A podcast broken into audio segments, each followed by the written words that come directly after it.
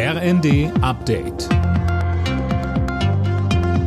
Stündlich neu. Auf den Punkt informiert. Ich bin Jana Klonikowski.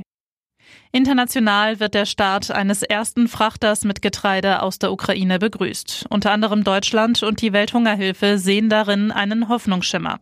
Das Schiff mit 26.000 Tonnen Mais wird heute zunächst in Istanbul erwartet. Fabian Hoffmann mit den Details.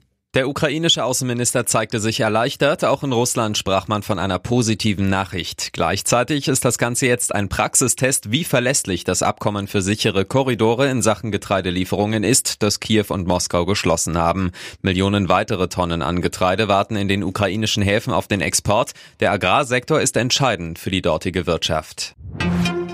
UN-Generalsekretär Guterres hat zum Beginn der Atomwaffenkonferenz vor einer steigenden nuklearen Gefahr gewarnt. Er verwies dabei auch auf den Krieg in der Ukraine.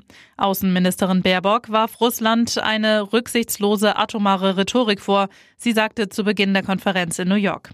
Der brutale Angriffskrieg Russlands macht deutlich, dass Nuklearwaffen leider eine bittere Realität sind. Und deswegen ist es wichtig, dass wir auch im strategischen Konzept der NATO deutlich gemacht haben, die nukleare Teilhabe ist Teil des Bündnisses und zugleich unterstreichen, dass die NATO für nukleare Abrüstung und Kontrolle einsteht.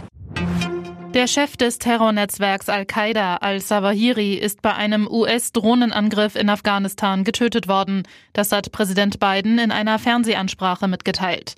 Al-Zawahiri galt als eine zentrale Figur hinter den Anschlägen vom 11. September.